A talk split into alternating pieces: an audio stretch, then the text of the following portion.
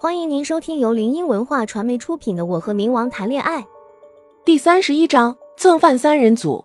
翌日我醒来时，我的伤口已经被包扎好了。宫梅跟杨老爷子说过之后，我们便走了，没有回去宫梅的别墅，而是回了老爹那。我靠在宫梅肩膀上，闭目栖息着。车子一直飞驰过树林，宫梅将我送到家之后便离去了。我打开那扇破旧的铁门，屋内昏黄的灯光显得屋子内格外的陈旧。老爹不知道去哪了。墙上的日历突然让我想起来，明天就是开学了。没想到时间一晃，整个假期就过去了。那纸扎铺依旧是在那潮湿肮脏的巷子里，依旧是那二楼的雅间。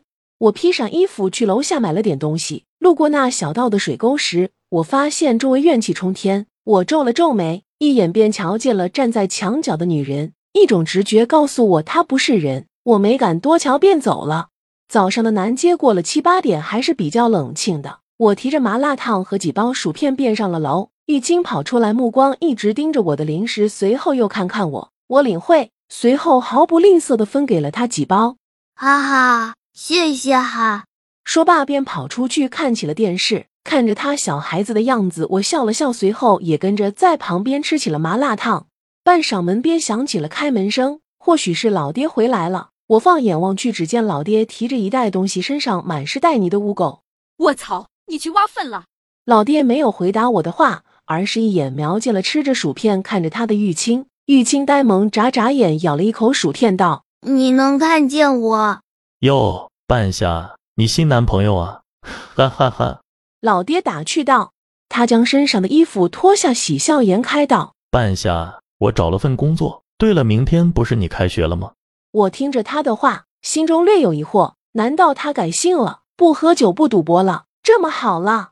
我应是点了点头，继续吃着自己的麻辣烫。他将菜提去了厨房，道：“ 哈哈哈，那啥，小伙子，你先坐啊，叔叔等会给你们露一手。”哈哈哈。他话落，门外又响起了敲门声。我懒得过去，便叫了玉清去开门。殿殿下。玉清惊道：“谁啊？宫梅回来了吗？”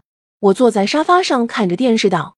玉清没有回答我的话。只见站在门口的男人顶着一头干净利落的短发，搭配着一身蓝色的西装。他越过玉清向我走来，站在我面前轻笑道：“好久不见，小美人。”看清眼前的人，我一个没坐稳，差点摔在地上，内心一万句卧槽！冥界里遇到的那个男人怎么会出现在这里？难道他跟踪自己？可真是个变态狂！沈浩轩还不知道自己被我按了个变态狂的名号，自顾自耍帅道：“怎么样，小美人，本王今天帅吗？”话落还不忘朝我飘了个媚眼，我鸡皮疙瘩差点没起来。不可否认，他长得确实不赖，但是跟宫梅比起来还是差得远了。见过宫梅这种尤物，当然对他也就没什么了。有的可能是心中的那点经验吧。玉清看着正在耍帅的某人，一脸黑线。这是当初那个令人闻风丧胆、冷酷无情的沈浩轩吗？不过话说，沈浩轩怎么知道这里的？难道千年前的事情又要再次发生了吗？我嫌弃道：“咦，不咋样，哈哈哈，倒是挺杀马的，哈哈哈。”闻声老爹拿着锅铲出来，诧异呢喃道：“又来一个。”话落，招呼着沈浩轩道：“坐哈，坐哈，等一会饭就好了。”沈浩轩也礼貌道：“爹爹好。”听到这话。我疼的一下跳起来，炸毛道：“别乱叫啊！”而老爹很不给力的还应声了。我心中一万匹草泥马。玉清一脸黑线，坐下疑惑道：“殿下，你怎么会在这里？”哈哈哈，这个哈爹，本王甚是怀念人间，所以上来看看，顺便看看这个家伙。嘿嘿。他说着，手不安分的拿了一包玉清的零食，看着某人的手，玉清和我的嘴角微微抽搐了一下。玉清也不知道哪来的胆子，抓住他的手，厉声道。放下，动啥都可以，动他玉清的零食不可饶恕。沈浩轩有些尴尬的笑了笑，解释道：“干嘛这么激动啊？我就帮你看看里面有没有虫子而已。”哈哈。玉清抱起自己的零食，不理他，坐到一边的茶几上，自顾自的吃着。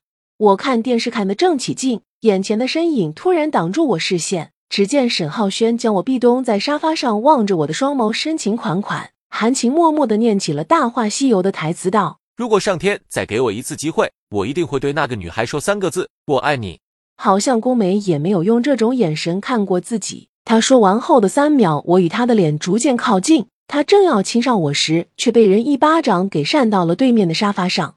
我还没来得及反应，便被人拉进了怀抱里，霸道冷声道这何时说过允许你碰她？：“沈浩轩站起来，摸着脸抱住我大腿，假装哭泣道。”哇呜，美女姐姐，他打我，哇哇，我不活了！嘤嘤嘤！玉清在一旁看着戏，一个没忍住笑出了声。沈浩炫一个凌厉的眼神过去，他便收住了声。我和宫梅一脸黑线，老爹端着菜出来吆喝道来来来，可以吃饭了哈。：“提到吃，玉清第一个坐在了饭桌上，喜笑颜开，闻着饭的香味，一脸满足。好了好了，别闹了，吃饭了哈。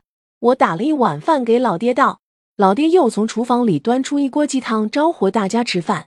宫梅身着着黑色西装坐在我旁边，玉清和沈浩轩则是跟老爹坐在一起。我夹了一块豆腐，咬了一口，味蕾顿时被各种味道填满。老爹的手艺依旧是那么好。饭桌上一阵阵火药味，老爹和玉清吃的倒是很开心。宫梅和沈浩轩都瞪着对方，桌子在不停的摇来摇去。我干脆一拍桌子吼道。你们两个还吃不吃了？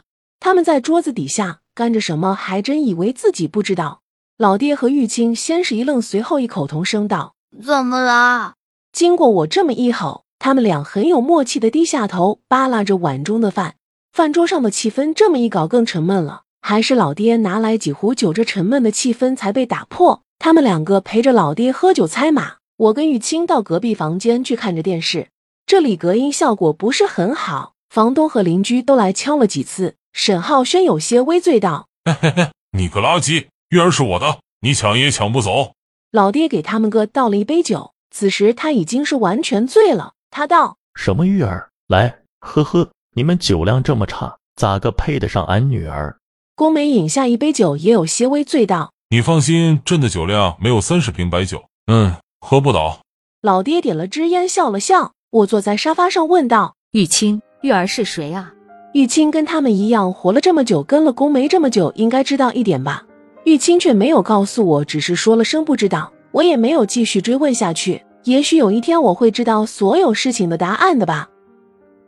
听众朋友，本集已播讲完毕，喜欢的朋友记得挥挥你的小手，点点关注，欢迎大家订阅，下集精彩继续。